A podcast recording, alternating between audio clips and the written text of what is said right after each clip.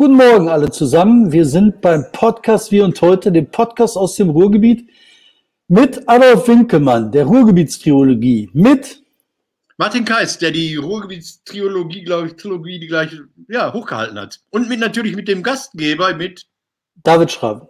Genau. Warum hast du Winkelmanns Ruhrgebietstriologie hochgehalten? Weil der gute Adolf Winkelmann heute mh, 75 Jahre alt wird. Und ich möchte ganz, ganz, ganz, ganz herzlich gratulieren, weil Adolf Winkelmann nicht nur einer der freundlichsten Menschen der Stadt Dortmund ist und äh, mit Sicherheit einer der kreativsten ist, sondern weil er sich auch ganz lieb um andere Kulturmenschen kümmert. Also Adolf Winkelmann, der so wunderbare Filme wie Die Abfahrer, Jede Menge Kohle, Nordkurve, Kontergan, zuletzt Junges Licht gemacht hat, der hat ja was Gigantisches geschaffen, was selten jemand gelingt, der hat ja am Dortmunder U diese wahnsinnigen schönen Videobilder installiert vor zehn Jahren. Und ich erinnere mich, das war im Mai in der Kulturhauptstadt, wie er da auf den Knopf gedrückt hat, um diese Dinger in Bewegung zu setzen. Neben ihm stand der nur noch wenige Tage amtierende Ministerpräsident Jürgen Rüttgers und ähm, Dortmunds Oberbürgermeister Udi Sirau. Und der Turm strahlte und Adolf strahlte und, und, ich dachte, was hast du da Gigantisches geschaffen? Das ist im Grunde, was er da geschaffen hat, ist für mich sowas wie das Atomium in Brüssel also Brüssel, dieses komische, ich weiß gar nicht, was ist das, ein Kohlenstoffatom? Weiß ich nicht. Ja. Oh, jetzt kriege ich wieder, Tom wird sich melden und sagen, ich habe in Brüssel gewohnt, ich erkläre dir das mal. Also, ähm, das war ja das Symbol des Atomzeitalters und was diese Videobilder anbelangt, hat Adolf Winkelmann da was so wunderschönes, großartiges geschaffen mit dem Turm. Und ich habe ihn manchmal erlebt, wie er gegenüber in diesem Hotel, äh, diesem, diesem türkisch geführten Hotel gesessen hat, empfangen hat, Journalistinnen und Journalisten und einfach stolz oder zufrieden oder glücklich wie so ein Papa auf diesen Turm geguckt hat. Und ja, ich wollte ganz, ganz, ganz, ganz, ganz, ganz herzlich gratulieren. Jetzt du! Ja, Adolf Winkelmann finde ich auch toll. Wir wollten mit dem einen Podcast machen in, im Museum, im Ruhrmuseum zur Eröffnung 100 Jahre Ruhrgebiet. Mhm. Und das ist ja krass, das ist alles weg. Ja. Gibt's alles. Ne? Hm, ich habe eine schöne Nachricht. Ähm, ja. Und zwar die, ähm, die Rena hat angerufen vom Coininghaus. Ja. Und die hat Interesse, das ähm, zweistimmig zu machen. Hä? Ach so. Zweistimmig Ach, mit der Wiese und dir. So. Hm? Ja, okay. Das wäre cool, ne? Also im äh, Coininghaus, ähm, Grüße, Props gehen raus, heißt es immer so schön. Im Coininghaus sitzt ja äh, Aladdin Al äh, Elmar Falani und macht diese wunderbare Talkreihe da, also Interviewreihe. Und das Ganze wird ja technisch geleitet von, du weißt es, ne? Nee. Sascha. Isli. Ja? ja, ja, das ist, kleine Welt ist. Äh. Ja, das ist Familie. Ich suche jetzt gerade hier, äh, aber ich bin nicht aber so das, ich das, das, das, wollte ich nur sagen, weil ich fand nämlich diese Serie zweistimmig tatsächlich wunderschön. Und dann eine zweite Staffel zu machen, das war halt eine, eine Talkreihe, die hat ähm, Martin gemacht mit Wiese aus der Jugendredaktion Salon 5. Und da ging es um Lebensgeschichten aus dem Ruhrgebiet, kann man sagen, ne? mit interessanten Menschen, die Sachen erlebt haben, von Kultur, Religion, Politik. Und man hat das alles vor der Kommunalwahl betrachtet. Aber daraus halt eine, eine richtige Reihe zu machen, ich finde das super. Ne? Ich bin gespannt. Die reden jetzt drüber und ich hoffe, das klappt. Aber lass uns mal über richtig spannende Themen reden, nicht nur Sachen, die uns interessieren. Ne? Hast du vor drei Tagen, glaube ich, war das, oder zwei Tagen, irgendwann Mitte der Woche, habe ich Fernsehen geguckt. Ähm, ich weiß nicht mehr genau, ob Tagesthemen oder äh, heute Journal. Da war Wolfgang Schäuble und Wolfgang Schäuble hat gesagt, wir müssen ein neues Corona-Gesetz machen, um die Regierung zu ermächtigen, durchzugreifen. Ja. Ja, hui, das sind aber schon heiße Vokabeln. Ne? Ja, gut, jetzt, jetzt also. Ah, jetzt, ähm, diese Ermächtigungsklamotte haben ja die Corona-Gegner auch schon so als Wort benutzt. Das ist ein juristisches Fachwort. Mhm. Also man muss ermächtigt sein, was zu tun, man muss berechtigt sein. Ja, ähm, interessant daran ist ja eigentlich jetzt, dass, dass dieses ähm, Infektionsschutzgesetz diese MPK ersetzen soll, diese Ministerpräsidentenkonferenz, die sich ja immer mehr als unfähig erwiesen hat. Also diese berühmte 36 Stunden, wo man Candy Crush rauf und runter gespielt hatte und dann genötigt war, irgendwie an den Füßen zu poolen, ist ja legendär. Ähm, zwei Wochen dauert das, heißt es, bis das Gesetz durch ist. Also richtig ist dabei, wenn man weniger Verlierer produzieren will, sollte man das so machen, weil ähm, Laschet hat ja gezeigt, dass er die Nutzen des Föderalismus nicht nutzen kann. Großartiges, ja. großartiges großartiges äh, Titelbild des Spiegel. Der ist leider noch nicht gekommen. Hast du es gesehen? Äh, wird so nichts, heißt das, ne? Also. Ja, äh, boah, das war echt. Erzähl. Ja, Laschet ist halt, wir könnten es irgendwie nachher in die Kommentare ballern. Ich bin nicht so, so fix. Laschet mhm. ist dargestellt als Majestix, der vom Schild fällt. Und ich glaube, sein, sein äh, Galliername ist, da wird so nichts. Artikel noch nicht gelesen. Läuft wie Sau. Alle Leute sind erleichtert über diesen, diesen wunderschönen, äh, äh über diesen wunderschönen Witz. Aber wenn man den Witz mal hinterfragt, ne? also ich habe halt, äh, ich glaube, ein paar politische Grundfehler da beobachtet. Ne? Also erstmal, als der gesagt hat, ich denke mal über Ostern nach, Geil, hat der vorher gemacht? Wie kann man sowas sagen? Was hast du vorher gemacht? Hast du vorher einfach nur so, ich mach mal was? Das gibt's doch gar nicht. Und ja, aber hat doch, hat doch äh, bei, bei, bei Twitter irgendwie so ein Hashtag gehabt, Laschet denkt nach. Und äh, warum müssen rundschreiben in eckige Umschläge oder sowas kam dabei raus? Oder was? Ja. Und, und dann das nächste, dann hat er nachgedacht, ne? Und dann sagt er, er will den Brückenlockdown, ne? Und das finde ich ja, kann man machen. Aber weißt du was? Also ich meine, als politische These kannst du dann aufstellen. Das ist jetzt nichts, wo ich mich drüber ereifern würde, über diese Wortschöpfung. Ne? Ähm, ist mir auch egal.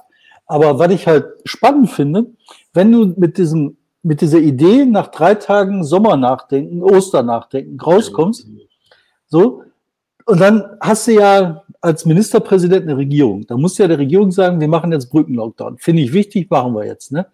Da musst du doch auch allen sagen, jetzt setzt das um. Und dann sagen die, die Schulen machen auf.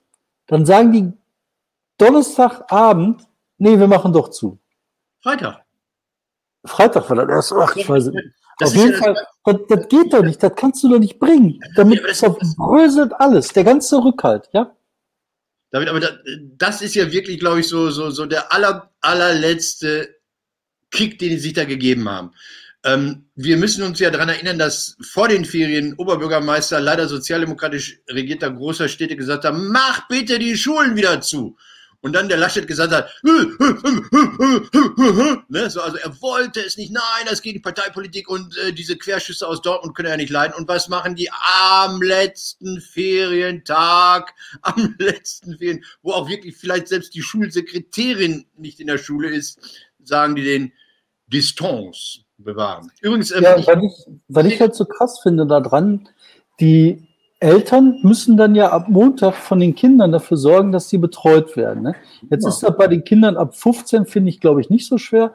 Aber was machst du mit den Kindern, die ähm, äh, Behinderung haben, die in Behinderungseinrichtungen quasi leben, in Schulen, die halt auch dafür sorgen, dass die Kinder betreut sind als Schwerbehinderte. Das heißt, das sind Leute, die können gar nicht nicht betreut werden.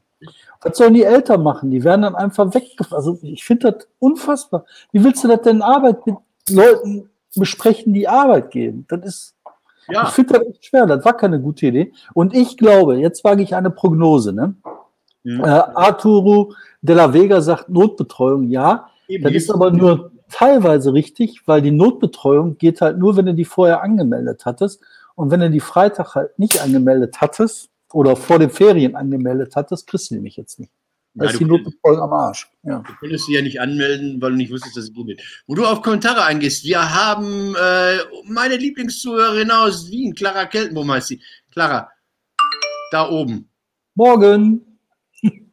Was ist? Da oben, das hier.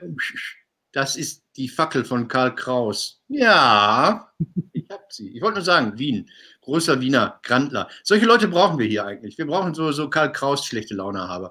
Egal. Ähm, wir könnten trotzdem ähm, überlegen.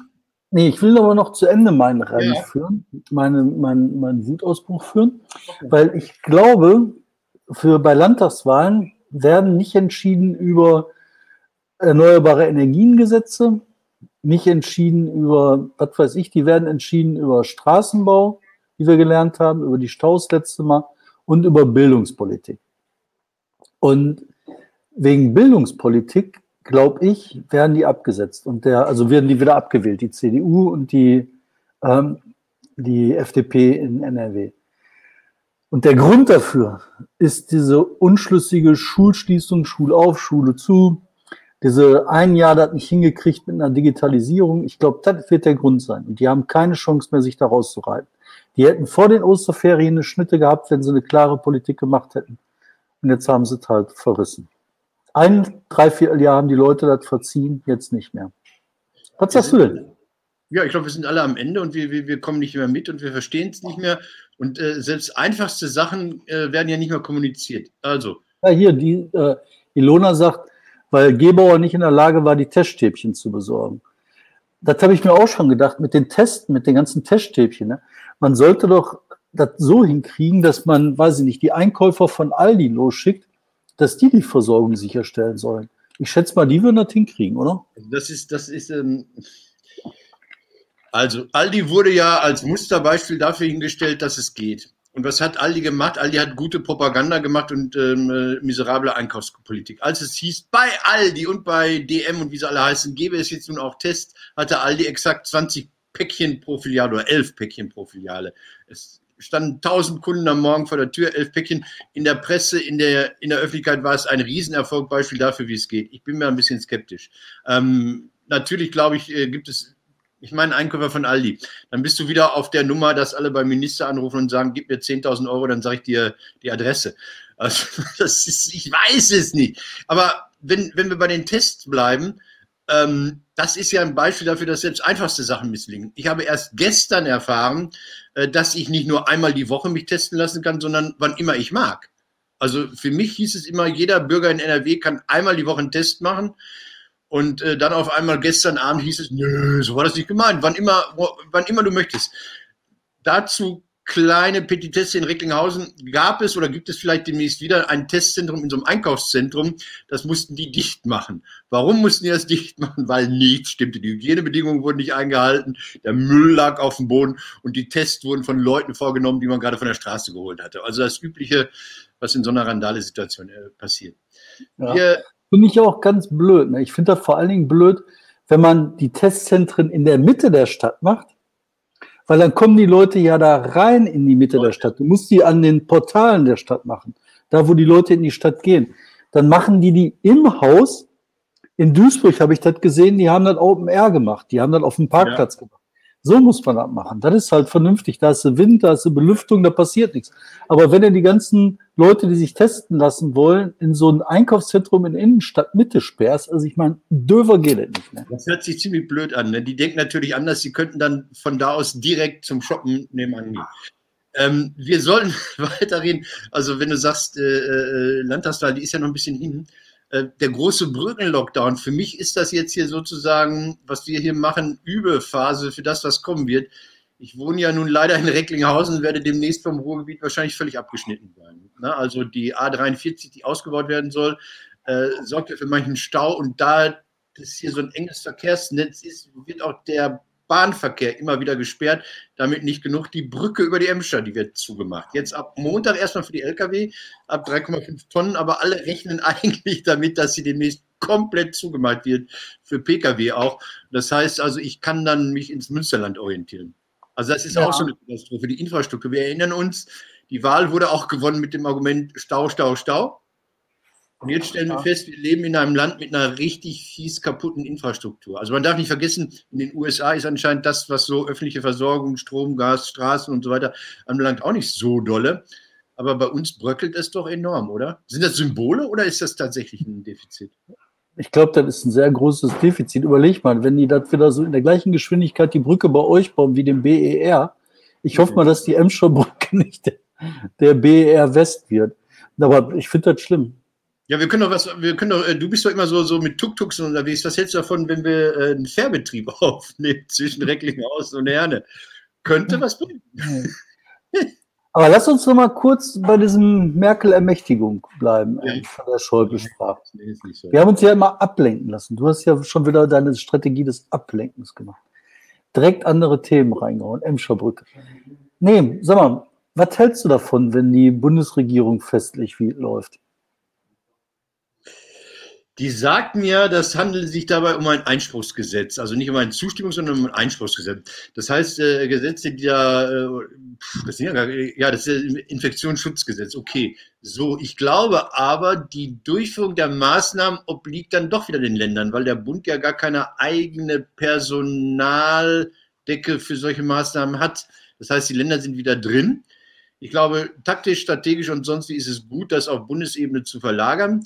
Dann hat man diesen Streit raus. Man darf auch nicht vergessen, man möchte diesen Wahlkampf ja auch beenden. Also diesen, diesen Negativwahlkampf, wo, wo bei der Ministerpräsidentenkonferenz im Moment ähm, die, die Union im Grunde immer nur verlieren kann. Also auch wenn, wenn ein Teil der Union das Richtige vorschlägt da in der MPK oder ja, das richtige Vorschlag ist immer ein anderer Teil, der dann üble Laune hat. Und die Sozialdemokraten schießen dann ja auch gerne quer oder haben eine andere Meinung. Vielleicht ist sie ja sogar fachlich begründet.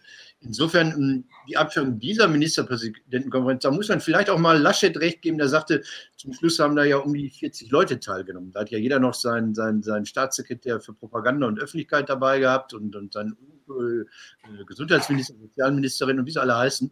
Vielleicht eine gute Lösung, ich weiß es nicht. Ähm, es geht um die, ja, es dauert 14 Tage, heißt es. Ne? Den Brückenlockdown dauert das. Also ich persönlich glaube, das ist eine ziemlich gute Sache. Weißt du? Mhm. Also wie du sagst, du nimmst den Wahlkampf raus, du nimmst dieses ganze Geeiere raus, die Regeln werden nachher umgesetzt. Und ich glaube, das ist gut, weil Merkel hat nichts mehr zu verlieren. Weißt du, die muss jetzt keinen Wahlkampf führen und die kann jetzt halt die Schuld, wie sie schon getan hat, auf sich nehmen und dafür sorgen, dass das wirklich beendet wird. Und eine Sache, finde ich, darf man nicht vergessen. Wir haben halt ähm, natürlich, äh, hier Thorsten sagte gerade wegen den, ähm, wegen den Impfungen, äh, Impfungen sage ich, wegen den Testungen, das wäre ja gut, dass die dann zumindest eine Woche oder jede Woche getestet werden. Ja, wir haben nichts dagegen, dass getestet wird. Wir finden das nur nicht so clever, das in einem Kaufhaus in der Innenstadt Mitte zu machen. Open Air, überall in der Stadt, möglichst viel, alles in Ordnung. Ne? Dann ist super. Testen ist der Weg aus der Krise.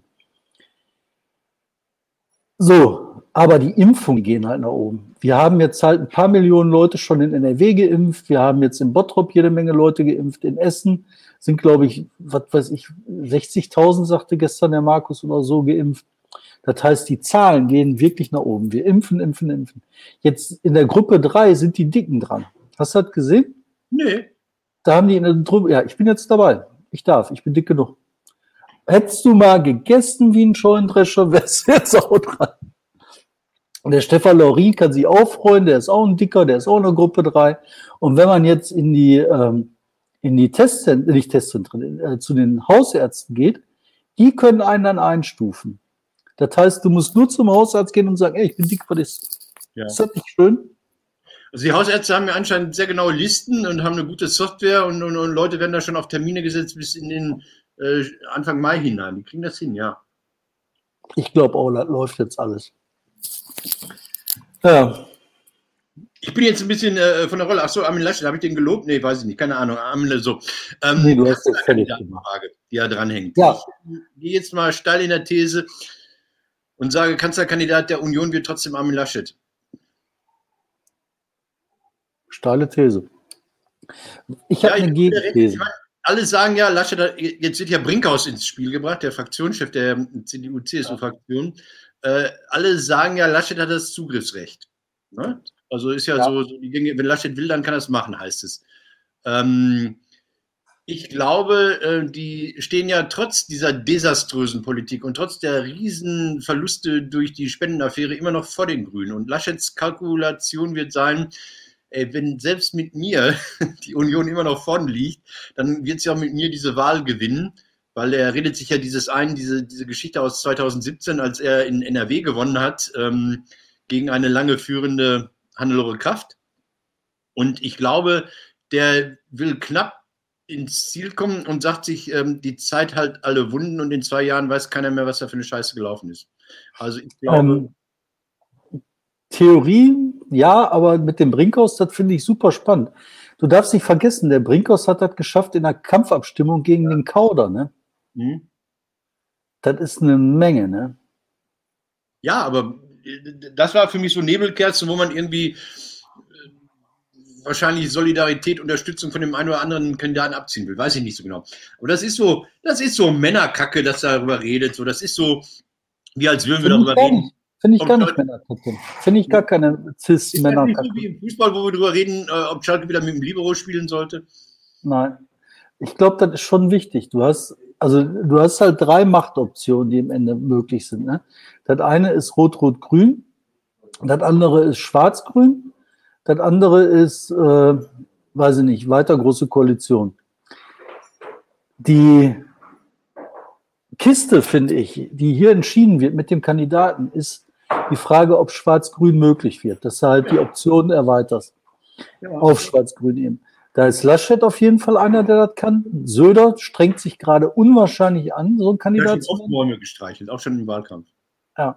Und jetzt hast du halt mit dem Brinkhaus diese Nummer aus dem Rückraum, der da mit einmal reinkommt, ne? der, den ich echt spannend finde. Der ist außerhalb aus diesem Geschäft, der ist nicht von diesen beiden Machtblöcken an, angeheizt. Der ist relativ unverbraucht. Und du darfst nicht vergessen, ne, diese, diese Fraktionsvorsitzendenposition im Bundestag ja. ist halt schon eine Machtposition. Der Merz, der hat die damals ja auch ausnutzen wollen und wurde dann von der Merkel einfach abrasiert. Ne? Das kann auch sein, dass der Brinkhaus einfach seine Karten überreizt. Ne? Der hat ja wieder eins dieser Interviews, die im Moment überall laufen, heute in der Süddeutschen gegeben. Wollen Sie denn? Ach, wissen Sie, es wird entschieden, wenn, dann und so weiter. Es gibt ein Verfahren und der Beste und bla und schwätzt. So ein langes Interview. Hast du, hast du Söder bei Lanz gesehen? Ich bin ja kein Lanz-Gucker, aber ich habe Söder, Söder macht es ja auf eine charmante Art und Weise, nichts zu sagen, muss ich ganz ehrlich sagen. Ja. Der, ist ja, der ist ja wortgewandt im Gegensatz zu Laschet, der da bei Lanz wohl äh, abgeschmiert ist. Der, ist, der, Laschet, der Laschet wurde bei Lanz filetiert. So. Was ich total spannend finde, das Lanz, da hat man sich ja echt drüber lustig gemacht. Kannst du dich noch an die Liegestützen erinnern bei Wetten das? Das war einfach nur zum Fremdschirm peinlich. Ne? Er hat sich rangewandt, so ganz komisch. Ja, so ganz, ganz üble Sendung, gar nicht schön. Und ich habe den innerlich abgeschrieben gehabt. Und jetzt ist das so, dass das politische Berlin die Talkshow von Lanz als das Ding wahrnimmt. Ne? Da werden Karrieren gemacht und beendet. Da wird Laschet filetiert, seine Chancen sinken ins Bodenlose. Aber Dann hast du da, äh, was? Ja, ich, ich weiß, dass Land, Landsziel viel verarscht wird und, und, und, und beschimpft und ich weiß nicht was alles. Aber er hatte vor ein, zwei Jahren auch schon dieses wahnsinnig tolle Interview äh, Kevin Kühnert und Guido Reil nebeneinander. Und dann, dann war auf einmal Guido Reil, der ja lange aufgebaut wurde bei, bei Plastwerk, auf einmal hofiert wurde. Und ich weiß nicht was alles. Nach Lanz hörte der auf zu existieren, glaube ich. Ja. Und das hast du halt öfter, der Borjans. Borjans wird ja immer so als ähm, der kluge, gute SPD-Mann ja. neben der Frau Eskinder ähm, ja. betrachtet. Ne? Eskimo, Frau Eskimo. der wird jetzt auch bei, bei Lanz filetiert und hat sich da zum Fremdschämen blamiert. Ne? Und die Konsequenz daraus fand ich total spannend. Ich habe danach mit einem gesprochen, der so in diesen führenden Strategiezirkeln äh, der Parteien rumquengelt. Mhm. Und er hat mir dann nachher erzählt, dass damit klar ist, dass Rot-Rot-Grün ähm, sehr schwer wird umzusetzen. Und das ist zwar so, dass die grüne Jugend, ähnlich wie die Jusos, irgendwas erzählen, der sagte aber, das ist halt völlig irrelevant, ob die was erzählen und was die erzählen. Und die Leute, die halt die Politik machen, also die Annalena Baerbock und der ähm, andere. Bobby, Tobi und der. Äh, ja. Und äh, das wäre halt so, das wären halt Realos, knallharte Realos. Mhm. Und äh, die gucken sich das an und sagen, nee, damit können wir keine Politik machen, machen wir nicht. Und dann können die in den Flügeln rumzappeln wie sie wollen. Das wird einfach nicht passieren. Was war Walter Beuerns Problem? Also einfach zu schwach oder hat er wirklich noch dummes, gefährliches Zeug erzählt? Nee, der hat sich halt auf jedes flache Eis bewegen lassen, was da rumstand. Ne? Also von, weiß ich nicht, Sozialpolitik angefangen bis zur Corona-Politik. Ne? Einmal Glatteis und einmal ausgerutscht. Ja, okay. Ich fand das gar nicht so spannend. Für mich war das Spannende drumherum, dass die, äh, die Politik dazu wahrnimmt, dass die Politik ausgemüllert wird, in ihrer, in ihrer Stärke abgewogen wird in einer Talkshow wie Lanz. Ne? Man sollte ja erwarten, das würde jetzt gemacht in, äh, weiß ich nicht. Monitor, Panorama. Monitor, Panorama, Tagesthemen, das ist auch alles wichtig, aber für die entscheidend ist in der politischen Innenkommunikation, wie das Balance läuft. Maischberger, total uninteressant, juckt die nicht. Sagt einer was bei Maischberger? Dann lass uns jetzt einen Sprung machen. Jetzt muss ich quasi so ähm, mein, na, Kanossergang ist es nicht, aber so, so, so mal was, was sagen, was ich selten sage. Ich habe die Söder-Sendung gesehen und dieser lustig übergroße Söder, der da aus München zugeschaltet war und vorne rechts für uns saß ein SPD-Abgeordneter, Frank Schwabe aus Castor Brauxel, den ich ja so ein bisschen Leichtgewicht immer äh, eingeschätzt habe. Ich könnte den ja wählen, weil er ja meinen Wahlkreis hier dominiert. Ähm, damals gegen Philipp Mistfelder immer gewonnen hat und jetzt wahrscheinlich auch gegen ihn. Diese Europaratnummer, dafür steht Frank Schwabe. Also äh, ich muss zugeben, ich weiß nicht genau, was der Europarat macht. Der ist uralt, der ist direkt nach dem Krieg gegründet und fast ganz Europa ist da drin beteiligt und es geht um Menschenrechte. Das ist nicht die EU und der Europäische Rat ist nicht der Europarat. Und die haben so einen parlamentarischen Ausschuss. Der Frank Schwabe als Sozialdemokrat, muss man auch sagen, ist ewig da drin und kritisiert ewig das, was da abgeht. Diese Aserbaidschan-Arschkriecherei, Korruption. Und ähm, das war lange kein Thema, das ist so irre. Ne? Also der Spiegel hat anscheinend auch schon vor neun Jahren darüber berichtet. Frank Schwabe hat immer darüber berichtet, hat es immer kritisiert, hat gesagt, bei der EVP, bei der CDU und ihren Freunden seien viele Leute, die gerne viel Geld kassieren würden dafür, dass sie Aserbaidschan-Politik irgendwie beschönigen oder sowas. Und das war eine so saubere Geschichte, die Lanz da auch geliefert hat mit, mit, mit Frank Schwabe in der letzten Woche, wo, wo, wo drei Namen vorgeführt wurden, also so stellvertretend für das, was man mag. Man lässt sich von, von, von, von ekelhaften Regierungen, von Autokraten, von, von, von fast Diktaturen, ich möchte mich da nicht raushängen, ich kenne mich nicht so aus, äh, kaufen, schmieren und lobhudelt die. Und, und, und hast du das gesehen? Dann gab es eine Szene, da war, ähm, äh, wie heißt der, Axel Fischer heißt er, glaube ich, von der, von der, von der CDU äh, in Nordmazedonien und lobte da den Machthaber. Das sei ein toller Führer und herzlich willkommen und Halleluja, Heil Hitler hat er nicht gesagt. Aber es war so eine Hey-Stimmung. Ähm, das Ergebnis ist, dass der da von der CDU oder von diesem CDU-Menschen bejubelte mittlerweile das Land verlassen musste und politisches Asyl bei Orban beantragt hat. Also das Boah. Hammer, Hammer. Also was da in Europa unbeobachtet abläuft, es geht ja viel um ja, es geht um so Siegel. Also ähm, der Europarat gibt dann irgendwelchen Wahlen und irgendwelchen Regierungen Siegel, demokratisch in Ordnung, Menschenrechte eingehalten, wo, womit diese sich schmücken können und die ihnen eigentlich nicht zustehen. Ja. Weiß, dass das irgendwie nicht jemand interessiert hat, ne? Ne. Ja, wollte ich sagen. Was glaubst du denn? Glaubst du denn, diese ganze, der ganze Skandal um diese Aserbaidschan-Geschichte ist jetzt abgehakt? Nee, der kommt jetzt hoch, glaube ich. Der kommt jetzt hoch. Äh, jetzt ist ja die, die, die eine Kollegin Karin Strenz, die ist ja äh, auf dem Flug aus Kuba äh, äh ge gestorben. Also gegen die wird dann ja auch nicht mehr ermittelt. Das ist ein Politkrimi, ne? Ist das ein Politkrimi? Auf das Kuba? ist so wirklich House of Cards, ne? Ja. ja. I don't know. Ich weiß nicht. Obwohl House of Cards, The Crown, wir alle trauern um Prinz Philippe. Uh, ich, hm. Er war ein guter, ne? Musste Wie heißt das noch so schön? Only the good die young.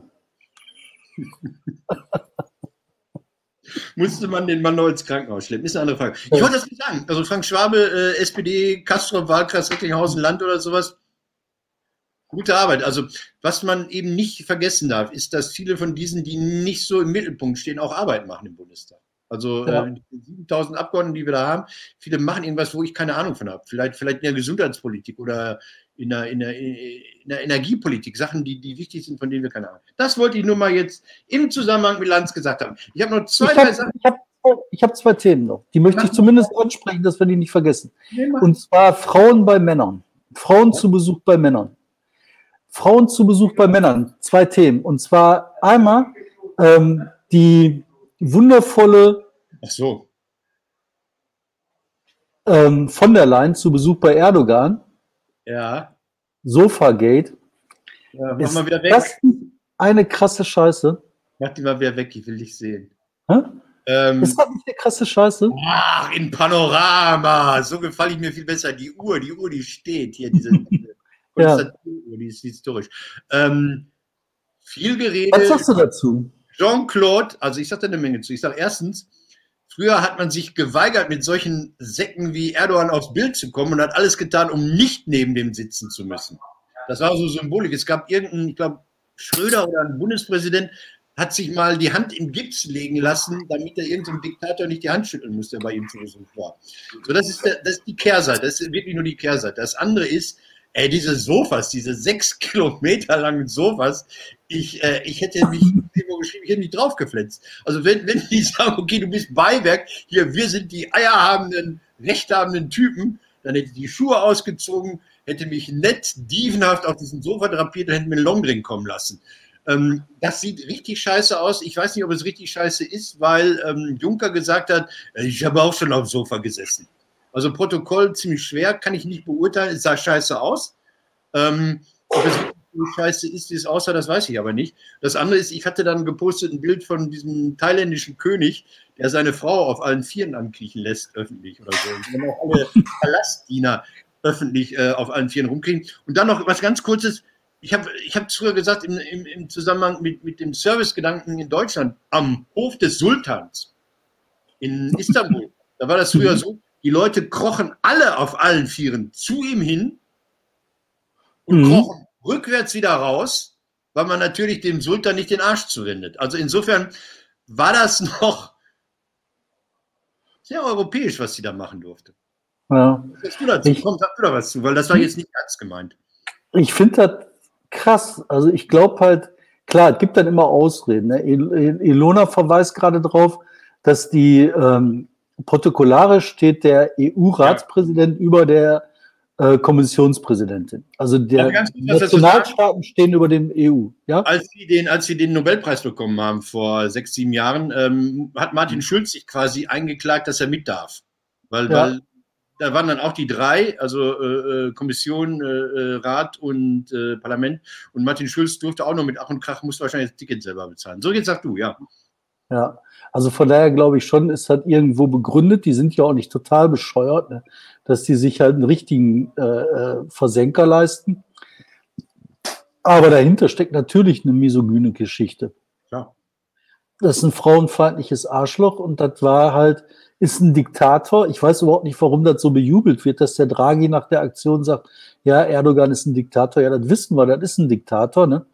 Und ähm, das war überlegt. Die wollten von der Leyen als deutsche Frau düpieren. Das war eine Ersatzdüpierung, weil sie die Merkel gerade nicht zur Verfügung hatten und die nicht beleidigen konnten.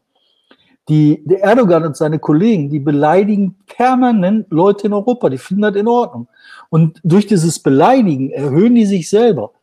Das ist total krank, weißt du, das ist halt, die wollen Kohle, die sind eigentlich Bettler, der Erdogan bettelt ja. und und damit das nicht so aussieht, als würde er betteln, muss er beleidigen, damit er sich erhöhen kann und sagen kann, ach, guck mal, ich beleidige die und trotzdem geben die. Ich bin der Starke, deswegen geben die mir. Das ist eine reine Ego-Nummer. Und ich finde das als Europa unheimlich schwer, damit umzugehen, weil das halt ist, du hast einen Assi, einen Penner, der auf der Straße rumlungert, der halt rumberübst, rumkackt und du sagst dir halt, ja, irgendwie müssen wir mit dem Arsch auch klarkommen. Ne? Jetzt normalerweise müsstest du rausgehen und sagen, komm, hau ab, du Sau. Ne? Dann ist er vielleicht auch weg. Nur dann hast du halt neuen Ärger, der dann größer ist, als zu sagen, ach komm, ey, dann lasse ich den Typ einfach hier rumhängen. Aber vom Prinzip her ist das genau das. Ich finde das einfach nur sehr, sehr asozial. Und auf lange Sicht, finde ich, ist das so ein, so ein Risiko, was der Erdogan eingeht. Weil die ganzen Sachen sind ja nicht vergessen die werden gespeichert und du hast dann so Leute vor dir, die sind ruhig und die lächeln. Und wenn du dann so einen kleinen aufgekratzten Jungen vor dir hast, der die ganze Zeit rumtobt, vor dem habe ich keine Angst. Ich habe eher Angst vor den Leuten, die dann sagen so, ja, ja, ja, ja, die sich das merken und irgendwann holen sie da Tackeball raus und wenn sie die Chance haben, die richtig weh zu tun, dann tun die das. Und dann tun die dann einfach nur deswegen, weil sie können. Aber Diktatoren sterben ja selten im Bett. Ähm, ja. Äh, ihr habt ja dadurch, dass äh, Jan bei euch arbeitet, Jan Dünder mit Özgürüz und dem ganzen Team, ein bisschen Einblick da oder so. Ich glaube, die Stimmung in der Türkei ist im Moment auch nicht so dolle für Erdogan. Ne? Also es sieht richtig ja. scheiße aus. Die Wirtschaft da, da geht aber alles den Bach runter. Die haben eine riesige Inflation, die haben nichts. Das ist halt, Land ist am Ende. Ne? Und dann wird hilft beleidigen. Ich finde das einfach nur ein Bettler, der beleidigt. Ey. Aber was soll's, ne? Schmeißt du deine Pfennige rein und dann muss der Mann. Du hast gesagt, das war der, das eine Beispiel. Noch eine andere Frau zu Besuch bei Männern oder bei. bei genau. Petri, Frauke Petri war bei Shea Krömer. Ich habe reingeguckt, ich, ich habe es nicht ausgehalten. Erzähl du das. Ich, ich, ich, ich, kann diese Frau nicht sehen. Du weißt, hätte mich ja auch fast mal besucht. Erzähl, ja. Shea Krömer. Ja, ich finde das, also die Krömer ist halt so ein Komiker, sagt man, ne? Unterhalter, oh, weiß ich nicht, Komiker. Ein Clown. Hm? Der hat halt ähm, eine ziemlich dreiste Art, mit denen er halt mit Menschen umgeht. Ähm, dann ist halt oft zum Fremdschämen, manchmal zum, ist halt auch lustig, aber vor allen Dingen ist er dreist. Und bei der Frauke Petri, die ist halt eingeladen gewesen, ist hingegangen, ähm, wollte da, ich glaube, vor allen Dingen PR machen für ihr Buch. Aber was ich so interessant finde, weißt du, Frauke Petri hat sich rausgelöst aus diesem AfD-Scheiß. Ob, ob die gut ist oder schlecht ist, will ich mal einfach weglassen. Sie hat sich rausgelöst. Sie hat einen entscheidenden Beitrag gemacht, auch zur äh, äh Spendenaffäre, in dem sie halt Wahrheit geredet hat. So. Und jetzt mit vorhersehbaren Angriffen einfach auf die Frau draufzuhauen. Ich finde das, das ist so billig, weißt du? Das ist so gedankenfrei billig. Das ist so, ach ja, äh, einfach geht auch. Ne? Wozu Gedanken machen, wenn ich da einfach nur beleidigen? Das ist doch, weißt du? Und das reicht doch nicht.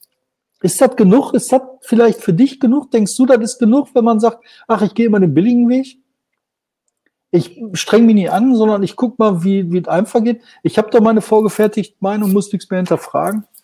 Also ich, ähm, ich, ich verstehe nicht, warum diese Menschen in diese Sendung reingehen. Also da gehen ja viele rein, die wissen müssen, dass sie da äh, einen auf die Maske bekommen. Ja. Also Jürgen Höller ist mir eingefallen, der war auch da. Der, der, oder irgend so ein, so, ein, so ein Prinz, frag mich nicht, wie der heißt, der den, glaube ich, auch gekauft hat. Irgendein Zuhälter, der einen Adelstitel gekauft hat, glaube ich.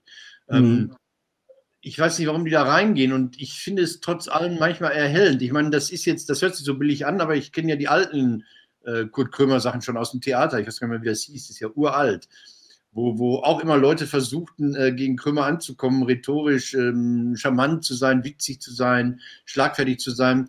Das, das ist immer aufgelaufen. Also die Sendung ist so konstruiert, dass du auch, wenn du ansonsten rhetorisch glänzen wirst, äh, äh da als, als der Beschimpfte und Verlierer rausgehst, weil das von vornherein billig ja, ist. Klar gelegt ist.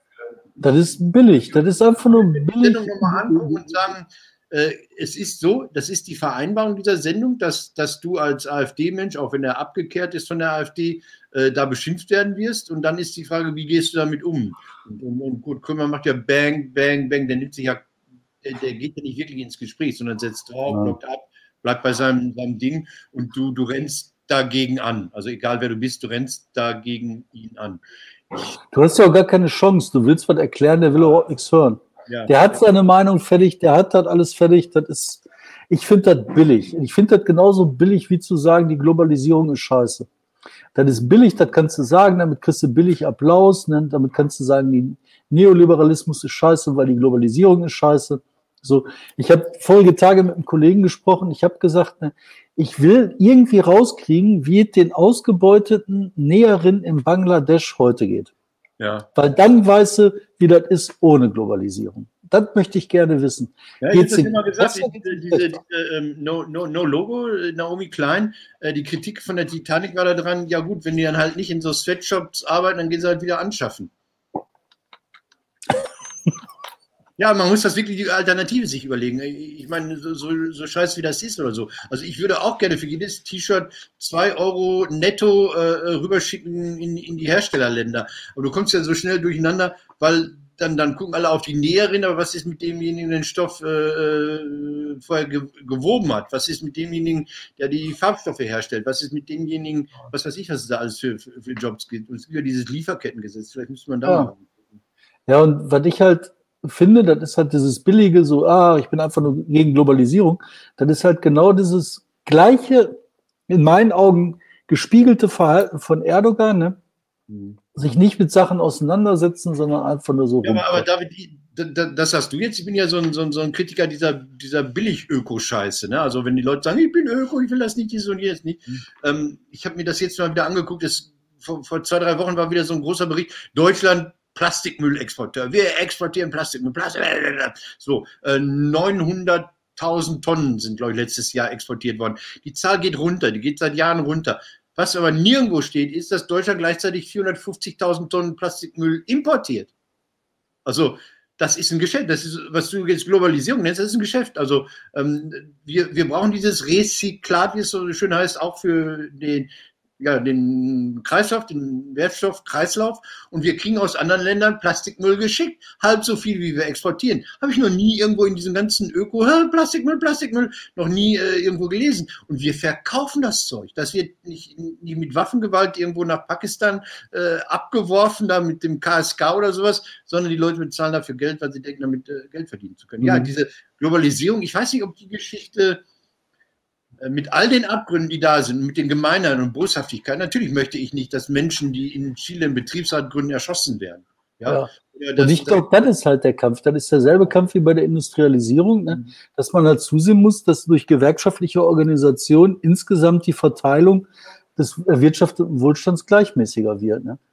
Und das, das ist halt selten so, dass Leute sich darüber Gedanken machen. Ne? Sag mir noch was, äh, wo, wo wir gerade bei den Diktatoren... Du hast ein paar Themen noch gehabt.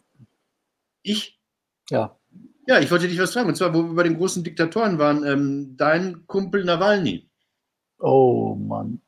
Also nochmal für die, die es nicht äh, mitbekommen haben, äh, David war mit Herrn Nawalny in Leipzig im Stasi-Archiv. Dresden. Dresden, in Dresden im Stasi-Archiv. Ich habe ihn da kennengelernt, du hast mit ihm zusammengearbeitet. Du hast seine Dokumentation größtenteils alleine übersetzt äh, ins Deutsche. Ja. Veröffentlicht. Also das heißt, ihr seid dran, jetzt hört man über Nawalny im Straflager, was ja ein Hammer ist, was ja, was ja unglaublich ist. Wie kann man einen Menschen, der kurz davor war, sein, sein, sein Leben zu verlieren, ja, äh, der dann zurückkehrt in seine Heimat und sagt, ich bin das Lamm der Welt, nehmt mich. Äh, wie kann man den in so ein, so, so ein Straflager schicken und sagen, AOK? Ja. ja, die lassen den da liegen, der ist krank, schwer krank, der wird nicht behandelt und die lassen den verrotten und der soll sterben. Und das ist der Plan. Und ich meine, die tun's. Dann, dann ist halt, warum leckt der Hund sich die Eier? Weil er es kann. Ne? Warum geht Putin, stellt seine Truppen an der ukrainischen Grenze auf? Weil er das kann. Warum lässt der Nawalny verrotten? Also grauenhaft. Ne? Ja, aber da hat doch Amnesty Und, applaudiert sozusagen, ne? Ja, klar. Ich meine, die Erzählung mit, äh, dass Nawalny ja sowieso nur ein, ähm, ein äh, Neofaschist ist, ne?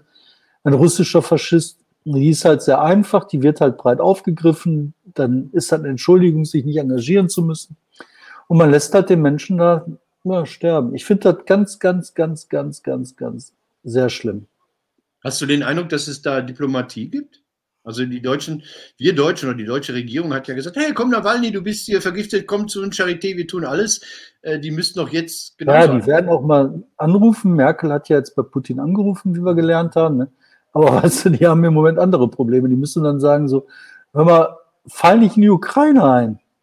Lass das, was machst du da? Zieh die Panzer ab. Mhm. Weißt du, die, und der äh, Putin, der versucht ja gerade das nächste Stück aus der Ukraine rauszureißen. Denn das ist ein aggressiver Typ. Ich habe das schon mal gesagt. Ich sage das immer wieder.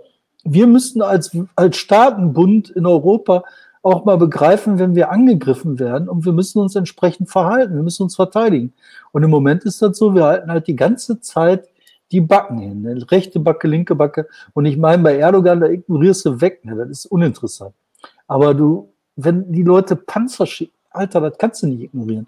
Und für mich ist dann immer noch so, Schluss mit Nord Stream 2. Das darf nicht sein. Und wir Deutschen lassen zu, dass die diese Pipeline weitermachen wollen, schieben diesem korrupten Regime das Geld quadratmeterweise in den Arsch und verzichten, also gucken weg, wenn die jetzt die Truppen aufmarschieren. Das kann doch nicht sein. Aber David, wir, wir, wir, wir lecken doch auch das saudische Öl irgendwie so und fahren damit unsere Autos. Ja, ja. also, ich will jetzt positiv rausgehen. Hast du noch ja. was? Außer, dass Nein. du. Ich bin jetzt so.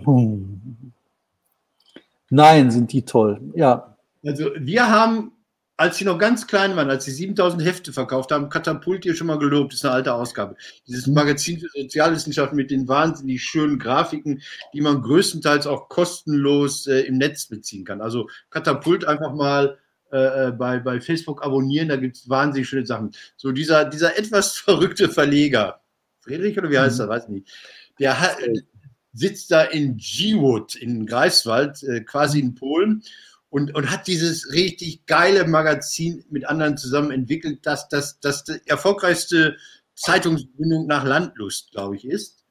Und ähm, dann sitzt er da und ärgert sich über die Tageszeitung, gibt, Nordkurier, sagt, die ist rassistisch.